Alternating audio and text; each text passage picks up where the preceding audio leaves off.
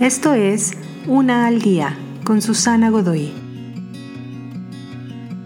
Día 180. Considerando a los otros. La disciplina del amor usualmente surge a través de nuestra consideración hacia los otros. En el supermercado, la mayoría deposita sobre la banda sus artículos, paga y se retira. Muy pocos miran al cajero o dependiente a los ojos.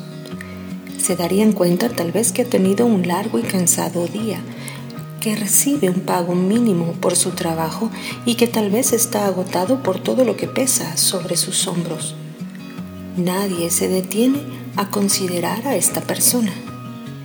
Pero esta disciplina no se detiene ante nada no solo debemos sacarnos de nuestros propios pensamientos para considerar la existencia del otro, también debemos considerarlos más importantes de lo que nosotros somos. Entonces, en este sentido, considerar no necesariamente significa creer.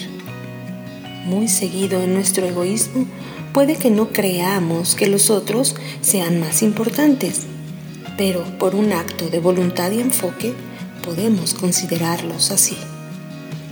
Como un acto de amor disciplinado, puedes honrarlos a ellos con un acto de bondad.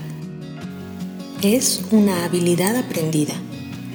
Ten por seguro que mientras más lo hagas, más descubrirás que estás empezando a creer que ellos son más importantes también.